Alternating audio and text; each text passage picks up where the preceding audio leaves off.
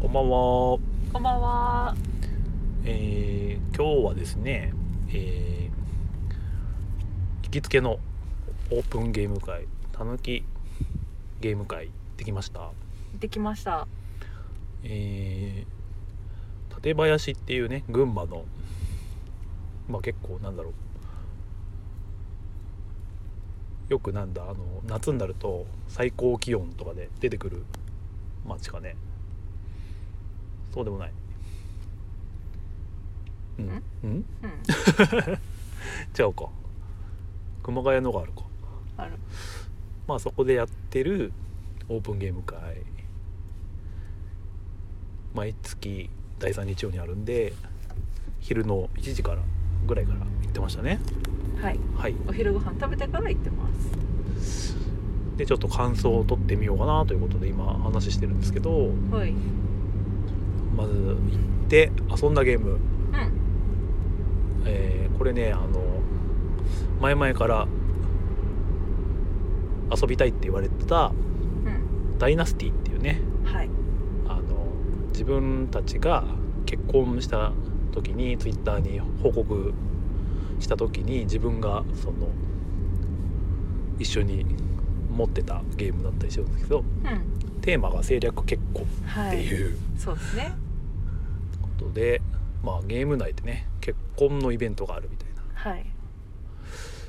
感じの結構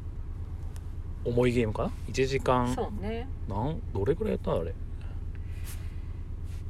に説明込み2時間。うん、まあ、はじちょっ初めてだったんであとルールもうろ覚えだったので昨日頑張って読み直してうまあなんとか経験者の人も1人来てくれたんでん。うん。まあ教えてもらいながら一応できたんですけどはい。まあなんだろうまあルールちょっと細かいところはあるけどやることがアクションカードを1枚出してっていううん。流れなんで1回1ラウンドねやってしまえばあとはもうなんか結構ねサクサクできできる。ましたねあでも悩ましかったね。長かったそう。アクションするには。それに対応したリソースがなきゃいけないんだけどみたいなうんリソースを取るのにもちょいと一苦労というかねうんうんやっぱ一人じゃ取れないからうん誰かに来てもらって初めてリソースが取れるっとていいうう感じだからねというのもあのなんかリソース取れる場所が3箇所あってその1箇所に 2, 2つコマが自分のコマが置ける場所があるんですけどうーん1つまだコマを置いただけだと何もなくて他の誰かがそこに自分のコマを置くとそこでその資材の分配っていうのがあって。資材が5個うんないしは4個うん乗っている資材を分配するするとで分配の方法はえっ、とね後に置いた人が切り分けを行うんですね、うんその分配方法を決めるで先に置いた人がえどちらかを選ぶっていう感じうん、ですまあもっとホイップとかねそういった感じである切り分けの仕方なんですけどねまあそのやり方がそう毎毎回毎回ある感じなんでね結構悩むんですよねそ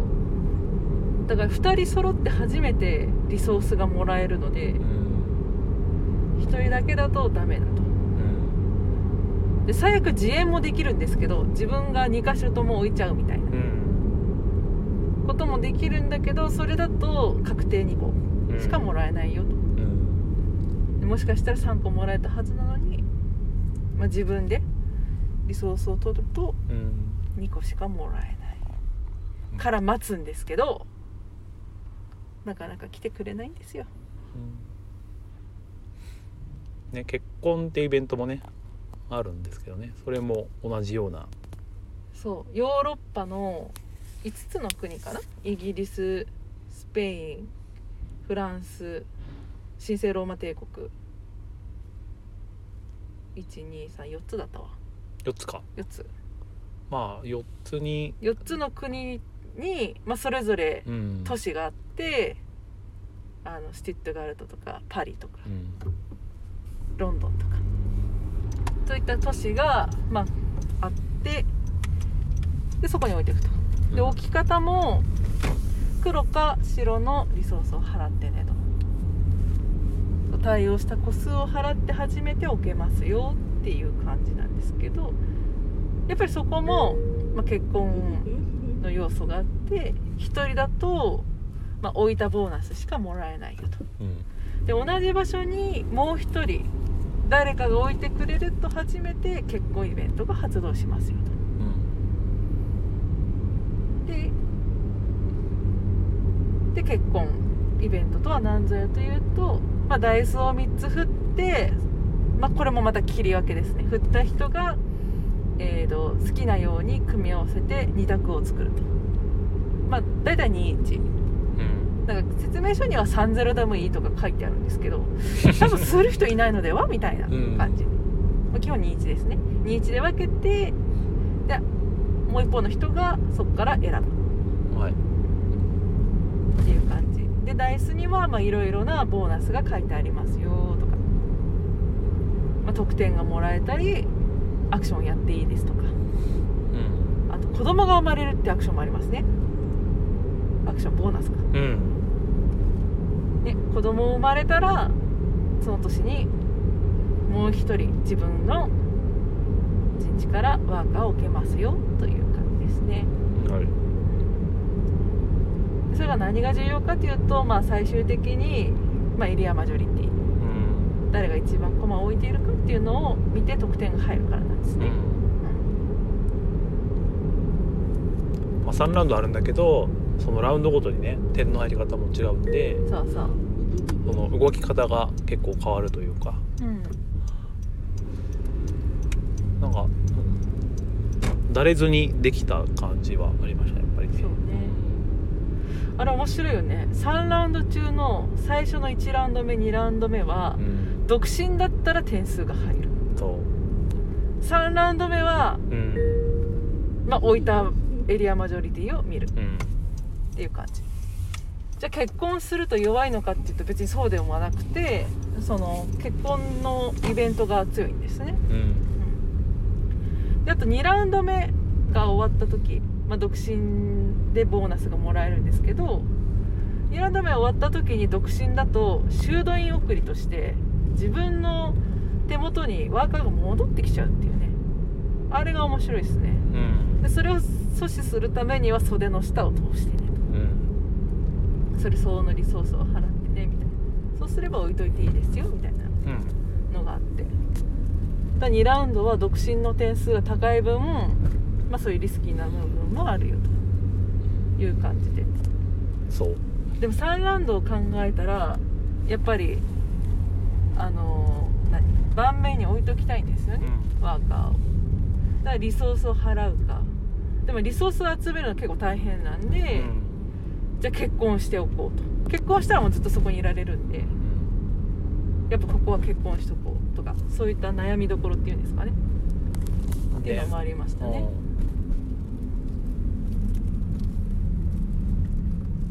うんありましたで結局これ誰だったんでしたっけおっさんが勝ちました負けだ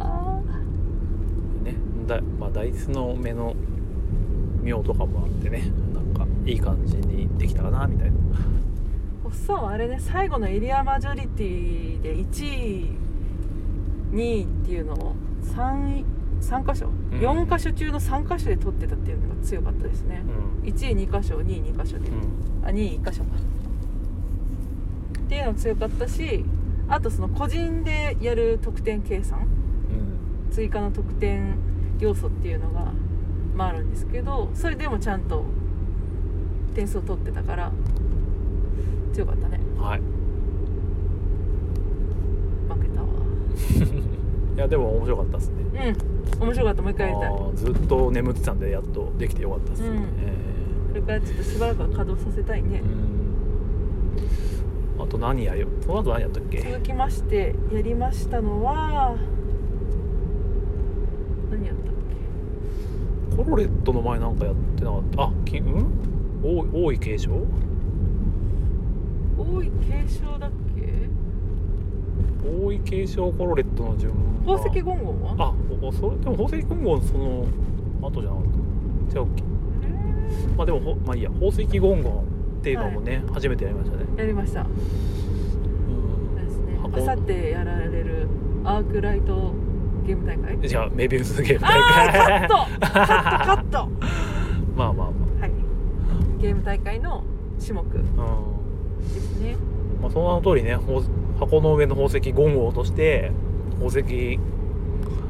りたいよねみたいなゲームだったけどいち早くノルマを達成したら勝ちでなんかダイスを振るんですけど自分の手間手番の確かそれが上級ルールだったかなあそうなんだ、うんあじゃあまああのやり方はじゃあ特別っていうか基本だと普通に叩いてって感じそっかうんその上級だとその叩き方のやり方を変えろよっていう例えばねダイスに6面ダイスにそれぞれ色が書かれてるんですで出た色でその今回自分がやるお宝石の落とし方を指定されちゃうんですうね、んまあ、例えば利き手と逆手でやってねだったり、うんあと目をつぶってやってねとかうもね、ん多分あの普通にずずっとやってたらなんかこの力加減が分かってきて結構まあ、経験者が強くなっちゃうのかな上手い人落としやすさが出ちゃうのかもしれないけどうんそのダイスでやり方を変えることによってなんか慣れにくいというかう常に難しいままみたいな感じはんなるほあどったかな、うんあれねそのそれぞれ担当する色があってあーで構成がその担当する色で変わる共通の4枚の、まあ、ノルマカードがあってでそれを達成したら勝ちなんですけどこれは4枚やって誰が勝ったんだっけ別の人かそう同四人でやって卓したい方なかったですそう同卓した別の方が勝ちましたね、うん思ったより長長く感じたかなあれは、まあ上級だったからってことそうか割とすぐ終わるよっていう風に聞いてたんですけどみんな初めてやったかうらん結構慎重にねやってたんですよそうねですねあとコツがまあつかめてないっていうのもあっうんて、なんで結構時間はかかりましたねみんな4人でやって私以外の3人はいい勝負でみんなもう最後のカードにもう宝石を置いてもう誰が勝つかわからない状態だったんですけど、うん私1人だけなんかやっと2枚目みたいなあ感じで置いてけぼりを食らいまして、うあなるほんやっぱ皆さんセンスあるな、ど センスあるうん難しいなって思いました、なんかねこんぐらいかなっつってドバーって宝石が落ちると結構盛り上がるよねやりすぎたみたいな、なる、うん、8個以上落ちちゃうとねバーストしちゃうから1個ももらえないってのがあるんであったねあれも初めてやったけどうでも面白かったん誰にでも勧められるというかできるうん感じですねあとなんか初めてやったゲームあったっけあロストシーズあやりましたねやったー面白かったけど難しかったなーあれこれもメビウスゲーム大会で今度出るやつ、苦しかったーまあ、タイル配置ゲーでしたねあれはなんだろう 4×4 にタイルを配置していくんですけどまず最初に得点の入り方っていうのを決めるんですよね。うんでそれがもう一人一人違くてその 4×4 に置くんでその列と行ができるんです4列4行。その列ごとに得点方法を決めるって感じなんですよね。うんで例えばその4列の中に、えー、と同じ絵柄をぴったり6個うん揃えられたら何点とかあとこのマーク1個につき1点とうか、んそういう感じで、まあ、強弱はありますけれど、まあ、それを最初に配置していくうんで列に4枚置いたら次に行に4枚置くとまずもうその置くその得点源を置くっていうのがもうまず重い大変うん難しい考えちゃうせやなそうそう配られたタイルの表と裏がありましてで片方は比較的簡単だけど点数も低いうんで裏面が難しいけどその分得点も多く入るうん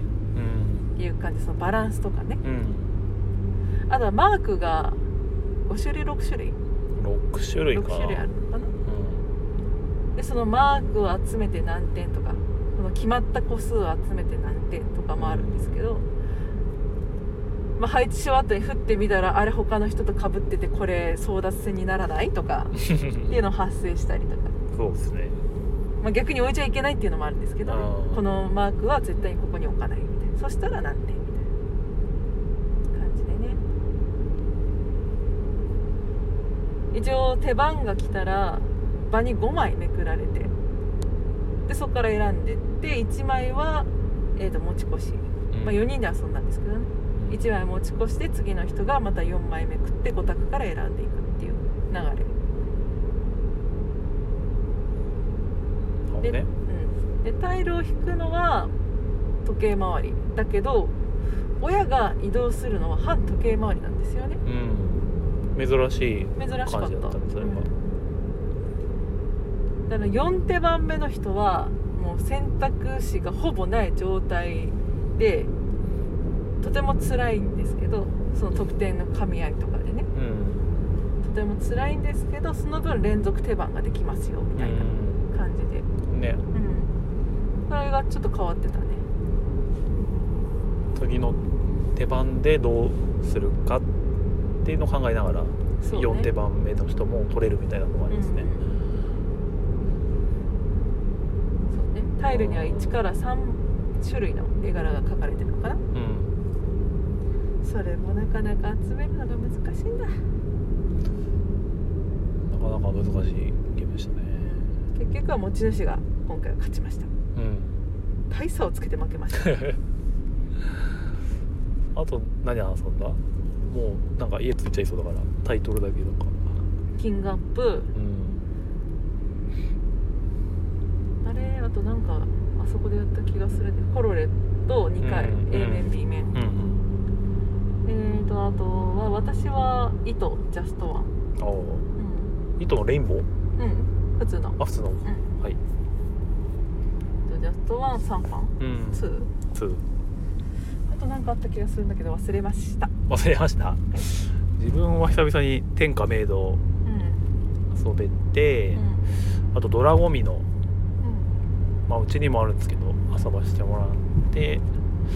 あとねこの前ディスカバリーゲームズさんで買った取り手のジギルとハイドをうんあ遊べたかな、うん、うんキングスアップは同じくデあィスそうカバリっすねーゲームさんで買っあたー大阪土産ですねうんまあ、どっちもね軽くは軽く、うんまあ、遊べるゲームだからうんでもやっぱオープン会に出しやすいから金額アップねね評判良かったねうんやることが単純明快で、だけど悩めるっていうのがポイントでしたね、